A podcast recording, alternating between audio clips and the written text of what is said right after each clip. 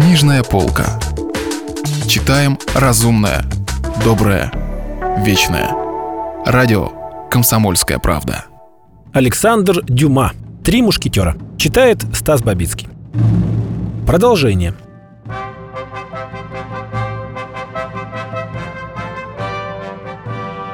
Когда Д'Артаньян скрылся за углом улицы, госпожа Бонасье упала на колени. «Господи!» – прошептала она, ломая руки. «Защити королеву! Защити меня!» А Д'Артаньян прежде всего отправился к господину де Тревилю. Он знал, что не пройдет и нескольких минут, как кардинал будет обо всем осведомлен через проклятого незнакомца из Менга – и он с полным основанием считал, что нельзя терять ни минуты.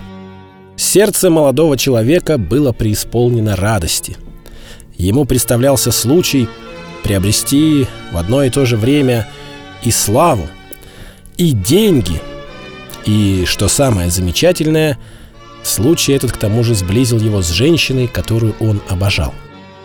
Провидение внезапно подарило ему больше, чем то, о чем он мог когда-либо мечтать.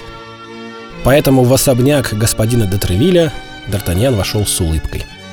Капитан королевских мушкетеров был у себя в гостиной, в кругу знатных друзей. Д'Артаньян, которого в доме все знали, прошел прямо в кабинет и попросил слугу доложить, что желал бы переговорить с капитаном по важному и срочному делу. Не прошло и пяти минут, как вошел господин де Тревиль. Одного взгляда на сияющее радостью лицо молодого человека было достаточно. Почтенный капитан понял, что произошло нечто новое. В течение всего пути Д'Артаньян задавал себе вопрос, довериться ли господину Детревилю или только и спросить у него свободы действий для некоего секретного дела. Но господин Детревиль всегда вел себя по отношению к Гасконцу с таким благородством, он так глубоко был предан королю и королеве и так искренне ненавидел кардинала, что молодой человек решил рассказать ему все. «Вы просили меня принять вас, мой молодой друг», — сказал Детревиль. «Да, сударь», — ответил Д'Артаньян. «Да, сударь, и вы извините меня, что я вас потревожил, когда узнаете, о каком важном деле идет речь, не более и не менее, как о чести а может быть даже и о жизни королевы. «Что вы говорите?» — воскликнул Детревиль, озираясь, чтобы убедиться, не слышит ли их кто-нибудь. «Я говорю, сударь», — ответил Д'Артаньян, — «что случай открыл мне тайну, которую вы, молодой человек, будете хранить, даже если бы за это пришлось заплатить жизнью. Да-да, но я должен посвятить в нее вас, сударь, ибо вы один в силах мне помочь. Вы в силах мне помочь выполнить задачу, возложенную на меня Ее Величеством. Это тайна ваша, Д'Артаньян?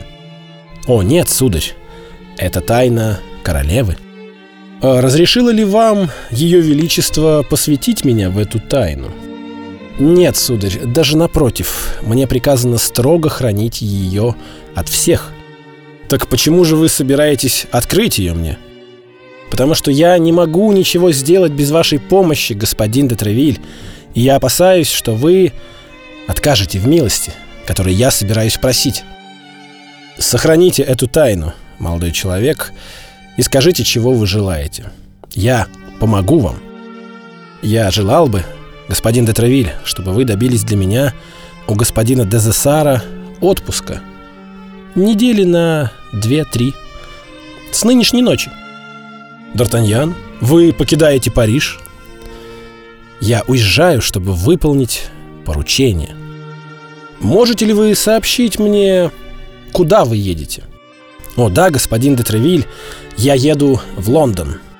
Так-так. Заинтересован ли кто-нибудь в том, чтобы вы не достигли цели?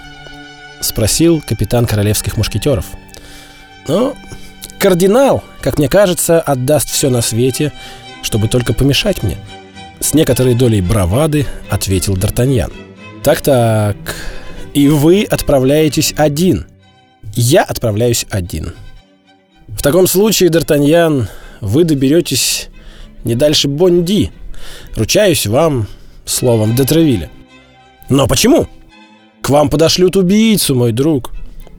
Тогда я умру, выполняя свой долг. Это правда. Но поручение ваше останется невыполненным. Поверьте мне, продолжал Детревиль, в такие неприятности нужно пускаться как минимум четверым, чтобы до цели добрался хотя бы один. Да, вы правы, сударь, сказал Д'Артаньян. Но вы знаете Атоса, Портоса и Арамиса. И знаете также, что я могу располагать ими. Даже не раскрыв им тайны, господин де Тревиль, мы раз и навсегда поклялись слепо доверять и неизменно хранить преданность друг другу. Один за всех и все за одного. Так-так. А ведь я могу предоставить каждому из них отпуск на две недели. Атосу, которого все еще беспокоит его рана, чтобы он отправился на воды в Форш. Портосу и Арамису, чтобы они сопровождали своего друга, которого они же не могут оставить одного в таком тяжелом состоянии. О, благодарю вас, сударь, вы бесконечно добры. Отправляйтесь к своим друзьям немедленно, Д'Артаньян. Мне кажется, отъезд должен совершиться нынче же ночью. До свидания и счастливого пути. Да, подождите. И движением руки Детревиль остановил Д'Артаньяна. «Деньги у вас есть?» Гасконец щелкнул пальцем по сумке с монетами, которая была у него в кармане. «Триста пистолей!» «Отлично! С этим можно добраться на край света. Итак, отправляйтесь, Д'Артаньян!» Гасконец поклонился господину Детревилю, который протянул ему руку.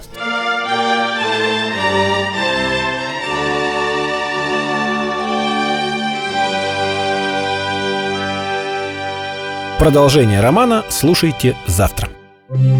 Если вы пропустили главу любимого произведения или хотите послушать книгу целиком, добро пожаловать к нам на сайт kp.ru слэш радио раздел «Книжная полка».